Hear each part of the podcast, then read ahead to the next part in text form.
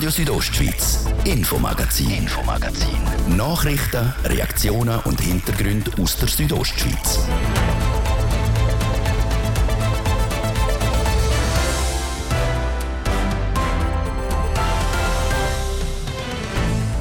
Es sind schon zwei Wochen her, dass die Bündner Regierung den Abschuss von zwei Jungwölfen vom Beverinrudel angeordnet hat.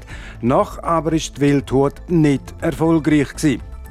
Im Engadin wird ein uraltes Handwerk der Leute wieder ins Bewusstsein gebracht. Kalkbrennen in Sur-En. Jahrtausendlang ist Kalkstein das einzige Bindemittel für die Herstellung von Mörtel. Strassenkunst in Chur, das Kleinkunstfestival Chur offen nächste Woche in der Kantonshauptstadt. Ein Kulturfestival von der außergewöhnlichen Art. Im zweiten Teil ab halb sechs die Themen.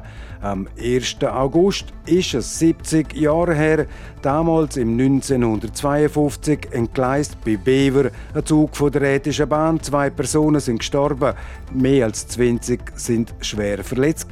Wir schauen zurück auf das Unglück. Und im letzten Teil von unserer Wochenserie «Außergewöhnliche Tiere auf den Bauernhöfen» unsere Reporterin war Gast in Morissa auf dem Hof der Familie Kaduff. In der Hauptrolle heute 40 Truthennen. Das Thema heute im Infomagazin auf RSO vom Freitag, am 29. Juli. Im Studio ist der Martin de Plazes. Einen guten Abend.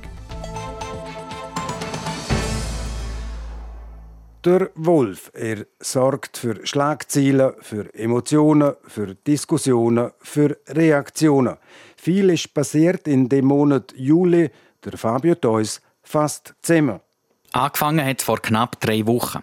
Am 9. Juli schreibt der Kanton Graubünden in einer Mitteilung in der Nacht von Freitag auf Samstag, den 8. und 9. Juli 2022, wurde auf der Alp Nurdain am Schamserberg eine Mutterkuh von Wölfen gerissen. Der Fundort des toten Nutztieres liegt im Streifgebiet des Beverinrudels. Spätestens jetzt ist klar. Mit der Tötung von einer Mutterkuh, das ist sicher eine neue Dimension. Ja. Eine neue Dimension ist erreicht. Das hat der Adrian Arquint kurz nach dem Vorfall am Schamserberg gegenüber Radio Südostschweiz gesagt. Der Adrian Arquint ist der Leiter vom Bündner Amt für Jagd und Fischerei. Eine neue Dimension also. Und doch. Überrascht sind wir nicht. Oder? Wir haben gewusst, das Problem, äh, das äh, Rudel macht uns Problem, vor allem das Vatertier. Jetzt ist eigentlich das auch eintreten, was man gefürchtet hat. Oder er lernt jedes Jahr dazu, gibt das der Jungtier weiter. Das war vor drei Wochen. Und der Adrian Arquint behaltet recht.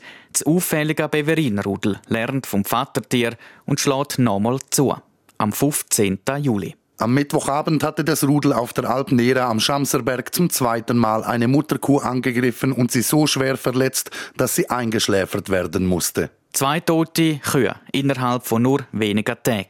Damit ist die Grenze überschritten und der Geduldsfaden gerissen.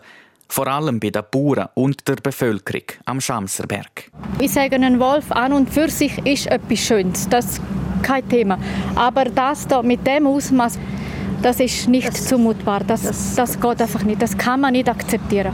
Die Kühe müssen bei lebendigem Lieb müssen, müssen, ja, ja, also, ja. Und sie werden dann nachher müssen sie halt einschläfern, oder? Nein, es ist also, es ist schlimm also. Ich habe gesagt, ja, vor 50 Jahren sind die Jäger, wären die Jäger da gewesen.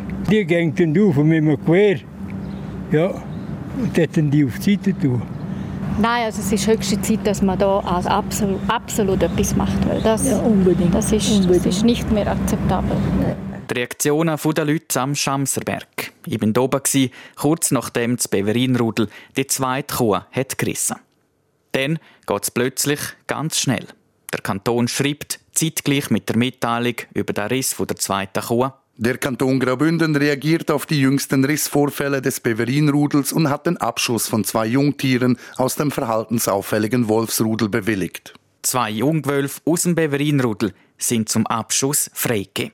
Auch das Bundesamt für Umwelt in Bern sagt Ja zum Abschuss. Zwei Wochen ist es her, seit Kanton und Bund den Abschuss von zwei Jungtieren aus dem Beverinrudel haben bewilligt. Was ist in der Zwischenzeit passiert? Sind die beiden Tiere tot? Die Frage habe ich heute Arno Burtscher gestellt. Er leitet die Abteilung Grossraubtier beim Amt für Jagd und Fischerei.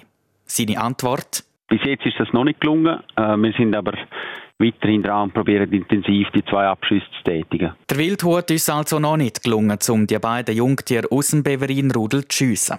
Der Grund? Die Schwierigkeit ist, den Aufenthaltsort vom äh, Rudel herauszufinden. Wir haben im Moment sehr wenig Hinweise, wo sich das Rudel aufhalten. Entsprechend schwierig ist auch gezielte Aktionen durchzuführen, um die zwei Jungtiere zu schiessen. Laut Arno Burtscher vom Amt für Jagd und Fischerei kann man nicht voraussagen, wenn die beiden Jungtiere geschossen werden. Das könnte schon in den nächsten Tagen der Fall sein oder auch erst in ein paar Wochen. Das Ziel vom Kanton ist nicht nur die Entfernung von zwei Jungtieren, sondern vom gesamten Beverin-Rudel. Dafür hat der Kanton ein Gesuch nach Bern geschickt und verlangt im ersten Schritt den Abschuss vom Vatertier. Will? Das ist insofern äh, entscheidend, dass man wirklich auch die Entwicklung, die das Rudel zeigt, dass man die kann unterbrechen bzw. abbrechen. Und äh, mit Jungtierabschüssen allein wird das nicht gelingen. Das heißt, es ist eigentlich aus unserer Sicht zwingend, dass man das Vatertier auch kann erlegen kann. Das Gesuch für den Abschuss vom Vatertier vom Beverinrudel ist in Bern und laut Arno Buatscher nach wie vor hängig. Kommen wir zum zweiten Fall im Zusammenhang mit dem Wolf, wo erst gerade kürzlich passiert ist. Auf der Alp Grüm im Puschlaf ist es am Morgen des 23. Juli 2022 zu einer Begegnung zwischen einem Wolf und einer Person gekommen. Der Wolf ist dabei der Person während mehrerer Minuten auf kurze Distanz gefolgt und hat sie angeknurrt. Die Wildhut klärt die genauen Umstände des Vorfalls vor Ort ab. Die Abklärung von dem Vorfall hat laut Arno Butscher vom Amt für Jagd und Fischerei Folgendes ergeben. So ein Vorfall hat sich nicht wiederholt in der Zwischenzeit. Es hat Sichtungen gegeben von mehreren Wölfen, also mindestens zwei Wölfe sind dort in der Region unterwegs. Äh, aber so einen Vorfall hat es äh, nicht mehr gegeben. Auf der Alp Grüm im Buschlaf hat sich die Situation also wieder beruhigt. Damit solche Vorfälle möglichst nicht mehr passieren, ist es wichtig, dass Hinweise im Zusammenhang mit dem Wolf gemolden werden. Dass wir wirklich laufend die Situation weiter beurteilen und dass wir dort dann auch Bescheid wissen und, und laufend äh, die nötigen Massnahmen treffen können.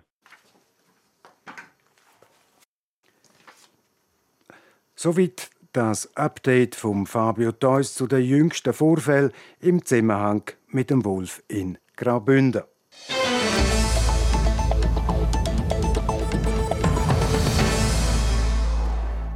Kalkbrennen ist früher im Unterengadin ein wichtiger Wirtschaftszweig Aber im 20. Jahrhundert ist das Handwerk weitgehend in Vergessenheit geraten. Der Verein Kalkwerk hat die Tradition wieder aufgenommen und brennt in Sur-En Dolomit geschei zu Kalk. Ein Beitrag von der Fadrina Hoffmann und Hans-Peter Putzi.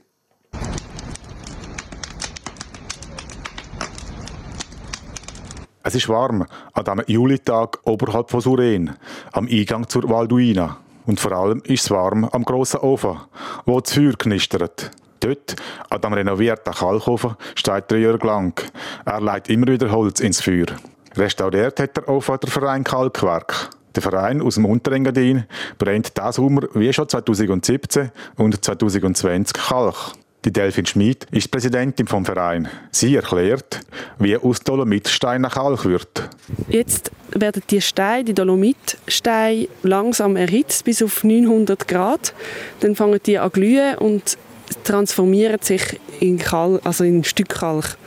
Und das ist ein Bindemittel, wo man Mörtel, Farben etc. daraus machen kann. Sie zählt auf, warum der Kalk als Baustoff ganz viel Vorteile hätte weil es ein natürliches Baumaterial ist, weil es lang hebt, weil es reparierfähig ist, weil es gesunde Wohnräume schafft, denke ich, dass es immer mehr am Aufkommen ist. Gesammelt werden die Steine zum Brennen natürlich in der Region. Der Verein Kalkwerk will das fast vergessene Wissen über den Kalk als Baustoff im Unterengadin wieder verbreiten und in Erinnerung rufen, dass es eine Ressource ist, die wir hier haben. Früher haben sie mit dem gebaut und es ist das Material, das den Charakter von diesen Dörfern auch ausmacht. Weil das Brennen von Kalk hat im Unterengadin eine lange Tradition. Suren sei im 19. Jahrhundert ein richtiger Industrie-Hotspot Unter anderem mit 13 Kalkhöfen im und oberhalb vom Dorf. Auch Wassermühlen und mehrere Sägerien hat es im Dorf. Zurück zum Ofen. Sechs Tage geht ein einzelner Kalkbrand. Das Feuer darf nie ausgehen. Man muss rund um die Uhr einfach Holz nachschieben. sechs Tage lang. Sagt die Präsidentin vom Verein Kalkwerk. Darum helfen rund 20 Personen mit, den Hunger vom Ofen ständig zu stillen. Das ist eine bunte Mischung von Leuten, die an der Tradition vom Kalkbrennen interessiert sind. Das reicht von Architekten, Denkmalpfleger, Geologen, Handwerkende, Archäologen. Eine super tolle Mischung von ganz verschiedenen Leuten, die daraus kommen in ihrem Gebiet. So die Delfin Schmid. Sie selber ist Architektin und auch handwerklich tätig. Kalk ist auch für sie wieder zu einem wichtigen Baustoff geworden. Wir machen äh, von der Planung bis zur Ausführung Sachen und wir verarbeiten den Kalk dann auch für Bütz, äh, Farben, Graffito, Fresco. Der Kalkbrand in Suren dauert noch bis Mitte August. Bis dann sollen insgesamt rund 7 Tonnen von dem schneeweißen natürlichen Bindemittel brennt sein. Das ist so viel, dass der Verein auch Kalk verkauft. Möglichst regional, wie die Delfin Schmid abschließend sagt. Und auch künftig will der Verein Kalkwerk jedes zweite Jahr einen derartigen Kalkbrand durchführen, wie Verdrina Hofmann erfahren hat.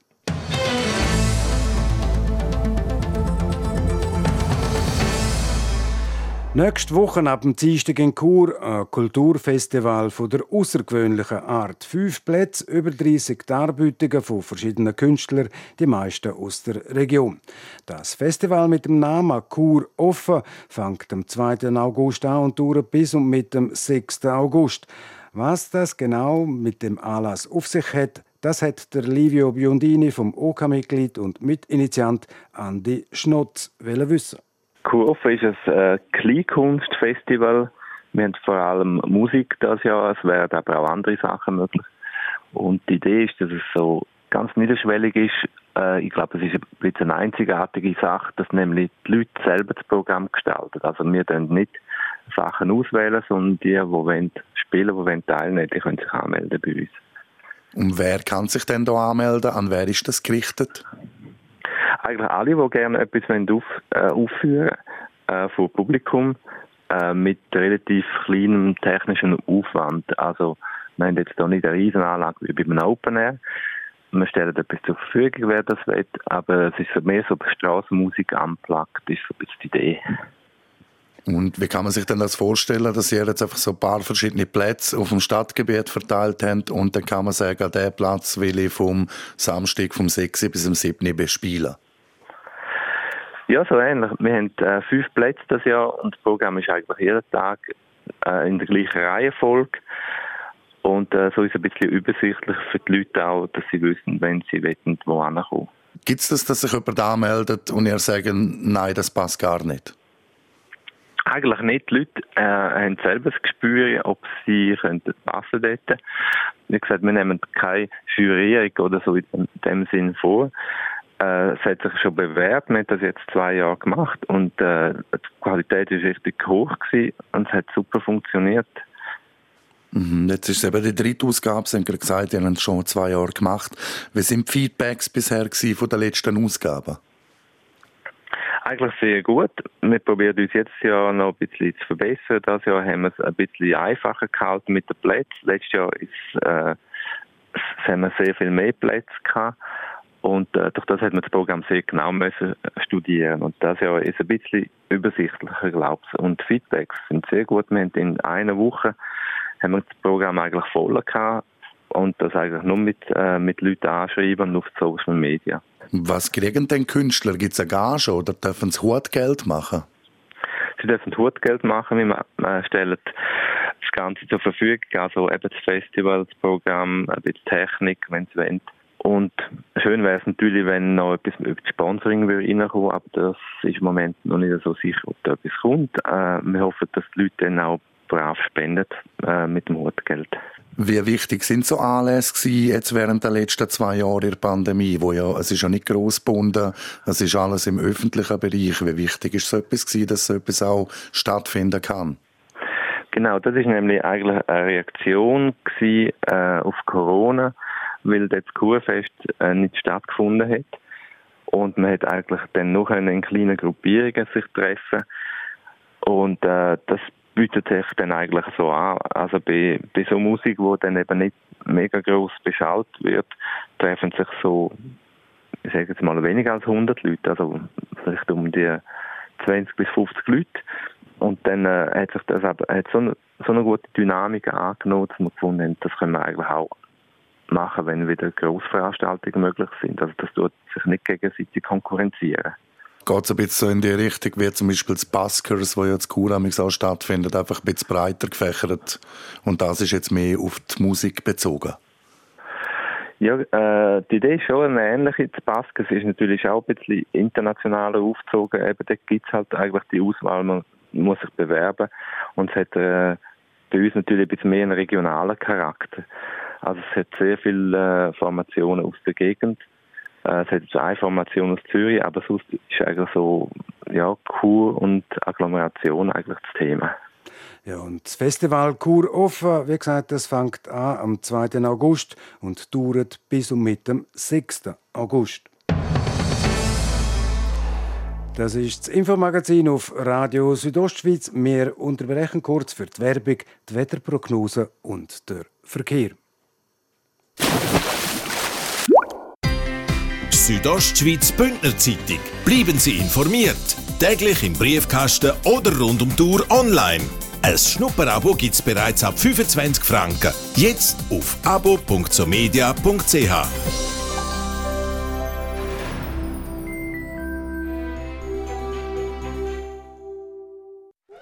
feiern 25 Jahre Südostschweiz. Oh yeah. Feiern Sie mit. Besuchen Sie uns am 29. Juli an der Mega 90s Party und am 31. Juli am Flumserberg Schlager Open Air, der grosse Schlagerparty für alle Schlagerfans. Schauen Sie uns über die Schulter und erleben Sie, wie live Radio und Fernsehen gemacht wird. Schiessen Sie ein Erinnerungsbild in der Fotobox und mit ein Spitzglück gewinnen Sie tolle Preise beim Tresorspiel. Südostschweiz feiert Jubiläum am Freitag, 29. und Sonntag, 31. Juli am Flumserberg Open Air. Da bin ich dabei. Da bin ich dabei. Da bin ich dabei. Da bin ich dabei. Übrigens, als Abonnent profitieren Sie auch von digitalen Abendausgabe. Schon am Vorabend können Sie die Zeitung vom nächsten Tag lesen. abo.somedia.ch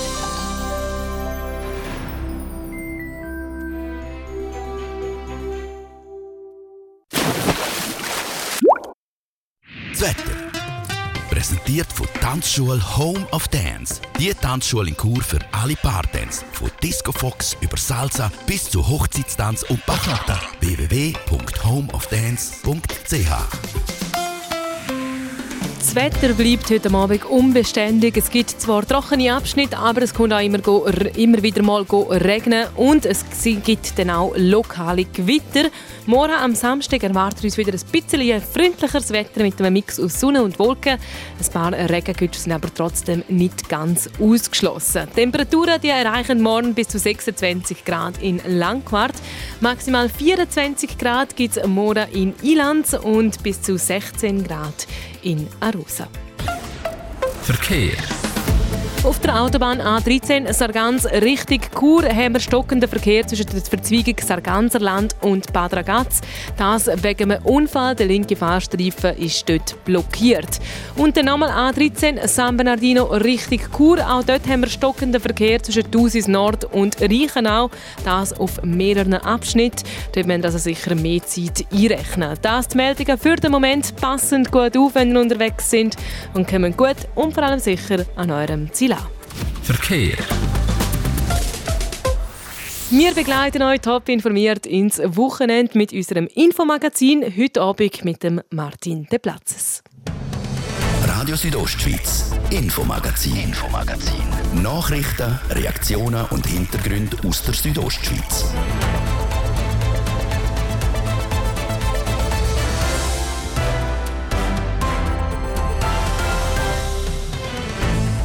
In 30 Sekunden ist es 25 Minuten vor 6 Uhr auf RSO jetzt die Themen. Am 1. August ist es 70 Jahre her, damals im 1952 entgleist bei Bever ein Zug von der RHB. Wir schauen zurück auf das Unglück. Und im letzten Teil von unserer Wochenserie «Außergewöhnliche Tiere auf den Bauernhöfen» in der Hauptrolle heute 40 Truthähne. Es ist ein schlimmer, ein schwarzer Tag der 1. August 1952. Im Bever entgleist der Zug von der Rätischen Bahn. Drei Personen sterben, 22 sind schwer verletzt. Der RSO-Reporter Christoph Benz schaut zurück mit Leuten, die das Unglück selber miterlebt haben.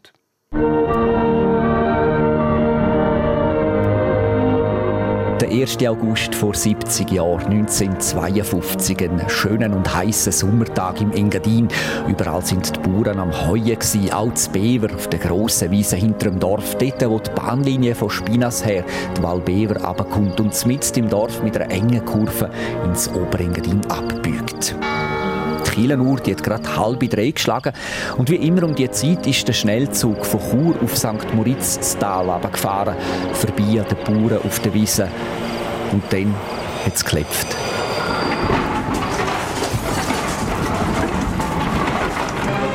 Am Freitagnachmittag ereignete sich bei Bever im Engadin ein Eisenbahnunglück, das drei Todesopfer, eine größere Anzahl Verletzte und großen Sachschaden verursachte. Nach Bericht von Augenzeugen raste der Zug mit großer Geschwindigkeit in die Kurve.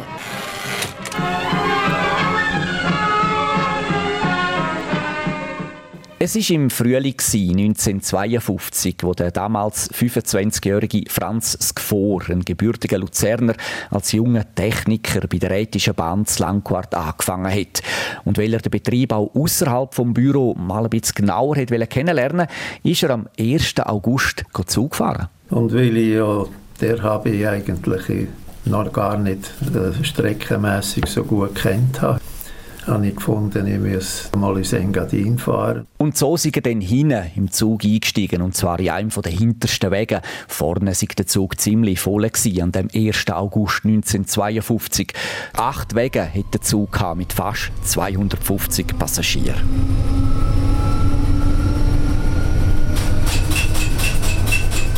Gefahren mit der Schnellzuglok Nummer 602 ist der Anton Guler, 53 von Samaden, ein stämmiger, ein starker, ein selbstbewusster Mann mit langjähriger Erfahrung als Lokführer. Ein Mensch aber auch, der nicht überall wahnsinnig beliebt war. Der Jan Brünker, der in Samaden aufgewachsen ist und später dann Stationsbeamter geworden ist bei der RHB, hat ihn so in Erinnerung.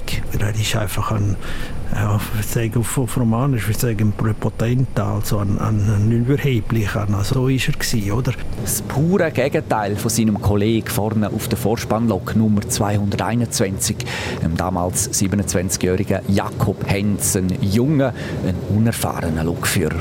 Der Hens war dann eher ein, ein Schwächling, gewesen, wie ich ihn immer kennt habe. Einer, der sich kaum hätte durchsetzen können, wenn es einmal hart auf hart gekommen wäre.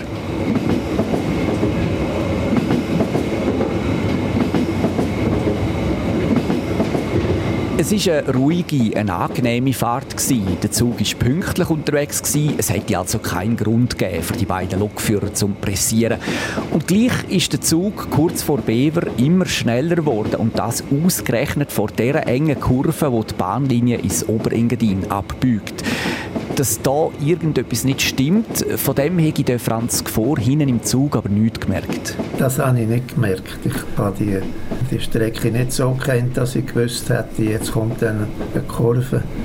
Man sagt ja, wenn man mit mehr als doppelter Geschwindigkeit in eine, in eine Kurve fährt, dann entgleist man. Und das wäre ja gewesen, damals ist die Überhöhung nur so gewesen, dass man mit 36 hätte dürfen fahren. Also man ist fast bis, fast bis 70 entgleist. Fast doppelt so schnell wie erlaubt rast der Zug auf die enge Kurve zu, bis es kracht.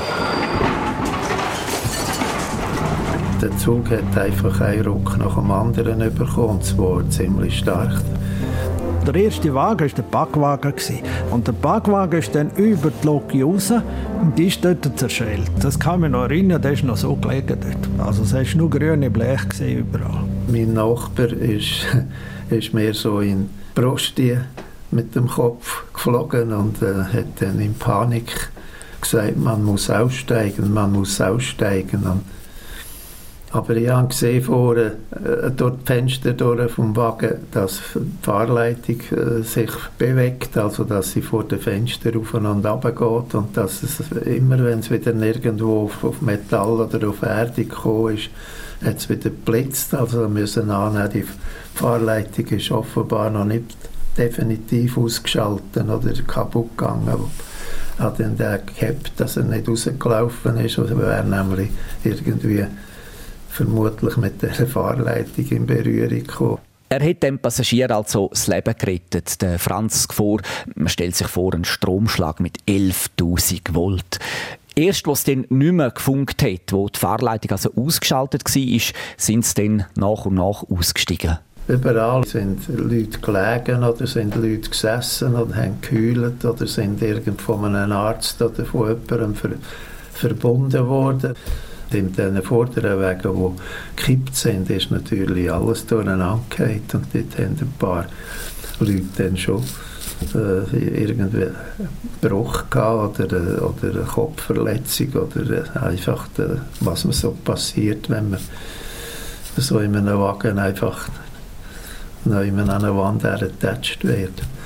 Und dann hat er gemeint, er sehe nicht recht. Dann habe ich gesehen, dass aus dieser wirklich schauderhaft äh, kaputten äh, Zuglok 602 dass da ein, der Lokführer ausgestiegen ist, also ausgestiegen, rausgekrochen ist zu dem äh, Haufen aus und ich habe gedacht, ja, in dem Haufen, in, dass da einer überlebt, ist er gar nicht verletzt gewesen. Also das ist fast ein Wunder.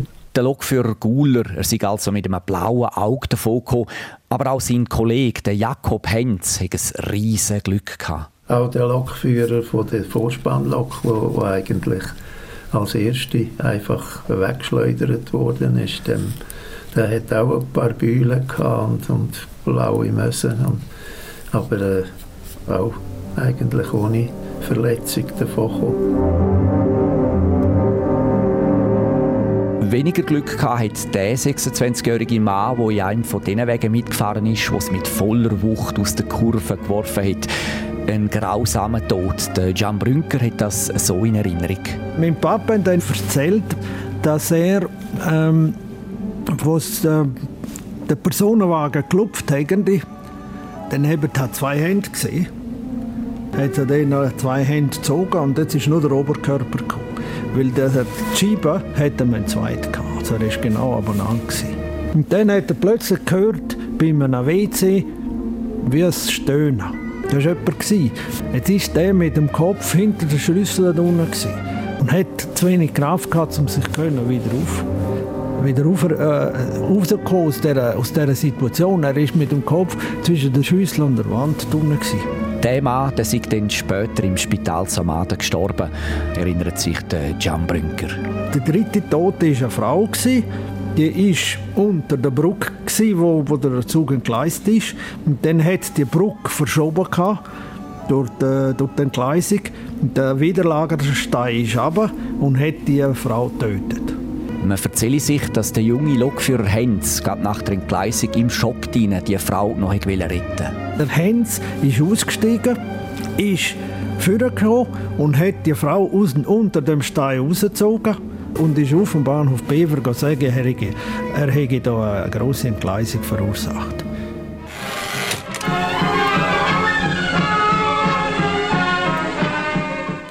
Der 1. August 1952 im Bever sterben beim Zugunglück drei Menschen, über 20 haben sich schwer verletzt.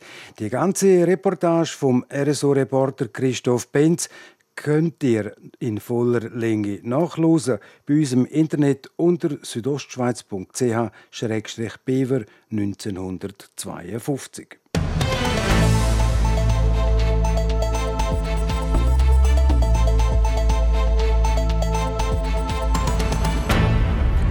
Und jetzt äh, wird es wieder tierisch im Infomagazin in der Wochenserie zu eher außergewöhnlichen Tieren bei uns auf den Bauernhöfen. Heute in der Hauptrolle Truthenne. Jasmin Schneider hat 40 Truthennen an Besuch abgestattet.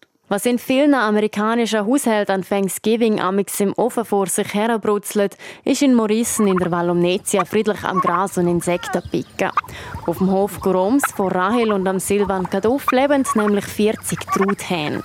Wie es dazu gekommen ist, erzählt Rahel Kaduff gerade selber. Wir haben immer schon sehr gerne Truthahnfleisch gegessen und in der Schweiz ist das Angebot einfach klein. Zudem steht der Stall den ganzen Sommer leer und so haben wir eigentlich uns entschlossen, oder ist wieder einmal eine Idee von der Frau gewesen, und der Mann hat ein bisschen Überzeugungsarbeit gebraucht, dass wir dann auch Truthahn ausprobieren. Die Überzeugungsarbeit hat sich aber gelohnt, denn die Kaduffs halten jetzt schon das fünfte Jahr den Sommer durch Truthahn auf ihrem Hof. Kriegen tun die Truthähne jeweils Anfang Sommer. Dann sind die Tiere sechs Wochen alt, vorher werden sie auf einem anderen Hof aufgezogen. Die Kartoffs haben die Truthähne jeweils 20 bis 22 Wochen bei sich. Also sie sind leben da und essen und trinken und geniessen Freilauf. Und dann, wenn sie Schlachtgewicht erreicht haben, werden sie dann in den Schlachthof gebracht. Auch wenn die Truthähne nicht gerade ein langes Leben haben, haben sie sicher ein schönes Leben auf dem Hof Goroms. Jeden Tag haben sie Zugang zu Wiesen. Den Tag verbringen sie unter freiem Himmel und als Rückzugsort dient ein alter Bauwagen, wie Rahel Kaduff erklärt. Das ist ein alter Bauwagen, den wir umgebaut haben. Sitzstangen hat es drin, Futtertröge und Wassertröge. Mit diesem Bauwagen könnte man auch auf eine andere Fläche verschieben, wenn es irgendwie mal hier keine Grünfläche mehr hat. Und dann sind sie einfach in der Nacht sind, sind sie im Bauwagen und durch den Tag können sie einfach immer auf Grünfläche. Wenn man sie in der Nacht würde auf der Grünfläche lassen, wäre die Gefahr der Fressfeinde zu groß. Trotz am Schutz vom Bauwagen ist es aber auch schon zum einen oder anderen Vorfall gekommen. So hat sich im letzten Sommer ein Fuchs einen Truthahn geschnappt. Der Fuchs ist aber nicht das einzige Lebewesen, das auf die Truthahn von den Kaduffs abgesehen hat. Vor zwei Jahren ist mal jemand mit einem Sack reingestiegen und wollte einen Truthahn kidnappen. Aber sie sind wirklich halt uh, laut, wenn man sie fangen will, oder? Und dann hat er den Truthahn kidnappen. Und dann denke ich mir so, ja, kannst du das Leben auch schwer machen, oder? Im Läden jetzt irgendwie abpackt, Ruthahnfleisch, vakuumiert, picobello. Und er hat dann noch töten und brühen und rupfen und so. ist viel umständlicher, oder? Der Nachbar hätte den Unbekannten aber ohne Beute vertreiben Dass sich jemand zu der Truthähne ins Keg hineinschleicht, sei seitdem nie mehr vorkommen. Dafür degen die Truthähne hin und wieder gerne aus ihrem Zaun ausbrechen. Sie gehen dann zu den Leuten nach, oder, die auf der Straße am Wanderweg vorbeilaufen, zum Miststock vom Nachbar über oder so, wenn sie mal abgehen. Oder ins Dorf sind sie auch schon im Dorf rumgelaufen. Letztes Jahr haben wir eben so eine Gruppe, die sehr anhänglich war und sie sind mit allen Wanderern immer mitgelaufen. Sie haben dafür auch nicht so ein grosses Schlachtgewicht gehabt, weil sie halt ein bisschen weniger gegessen haben und ein bisschen mehr gewandert sind. Gerade wenn die Tiere so anhänglich sind, ist es nicht einfach, wenn es dann Ende August ins Metzg gehen. Denn innerhalb von diesen rund 20 Wochen entwickelt sich jeweils eine gewisse Bindung zu den Tieren. Die sind extrem zutraulich, also sie kommen auch, wenn man ihnen ruft, sie gehen, sie gehen wirklich nie hin. Und man kann, je nachdem, also der kleinste Bub von uns, der hat so eine Tonlage, wo sie immer ähm, so gegen Antwort geben. Und ähm, durch das ist es eigentlich schon recht verbindlich, würde ich sagen, ja. Trotzdem, Ende August geht es dann auch für die 40 Stück ins Metzg. Im Winter braucht die Familie Kaduff schliesslich wieder Platz für ihre rund 100 Milchkühe, Mast- und Aufzuchtrinder, die den Sommer durch auf der Alp verbringen. Das war der Bericht von der Jasmin Schneider. RSO Sport. Präsentiert von Metzgerei Mark. Ihres Fachgeschäft für Fleischspezialitäten aus Graubünden in Chur, Langquart und Schiers. Echt einheimisch. Metzgerei-mark.ch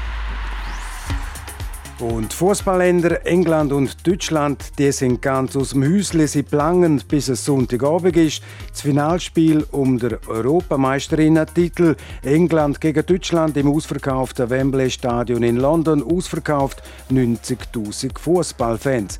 Und jetzt ist auch offiziell, wer der Finalpfeifer dort, nämlich die ukrainische Schiedsrichterin Katarina Monsul. Die 41-jährige pfeift seit bald 20 Jahren internationale Spiel.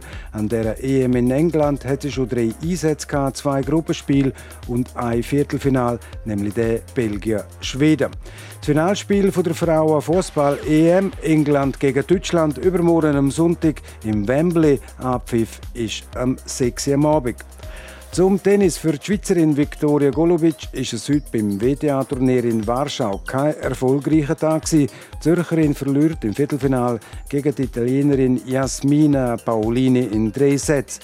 Und Automobil, Rennsport, der Schweizer Formel 1 Rennstall Sauber in Hinwil schafft auch im nächsten Jahr zusammen mit Alfa Romeo. Vertragsverlängerung ist heute unterschrieben worden, hat der Jean-Philippe Imperato mitteilt. Er ist der Geschäftsführer bei Alfa Romeo.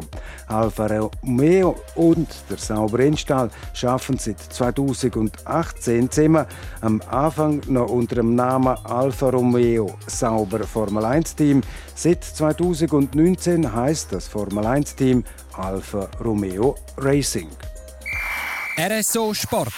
Präsentiert von Metzgerei Mark. Ihres Fachgeschäft für Fleischspezialitäten aus Graubünden in Chur, Langquart und Schiers. Echt einheimisch. Metzgerei-mark.ch es ist gerade zehn Minuten vor sechs und damit ist es das das Infomagazin auf Radio Südostschweiz vom Freitag, am 29. Juli. Das kann nachgelost werden im Internet auf südostschweiz.ch-radio oder auch als Podcast. Das nächste Infomagazin, gibt es wieder am Dienstag, am 2. August. Wie gewohnt, am Viertel ab 5 natürlich nur hier auf RSO. Am Mikrofon seid für heute auf Wiederhören der Martin de Plazes. Einen guten Abend, Docken. Radio Südostschweiz, Infomagazin, Infomagazin. Nachrichten, Reaktionen und Hintergründe aus der Südostschweiz.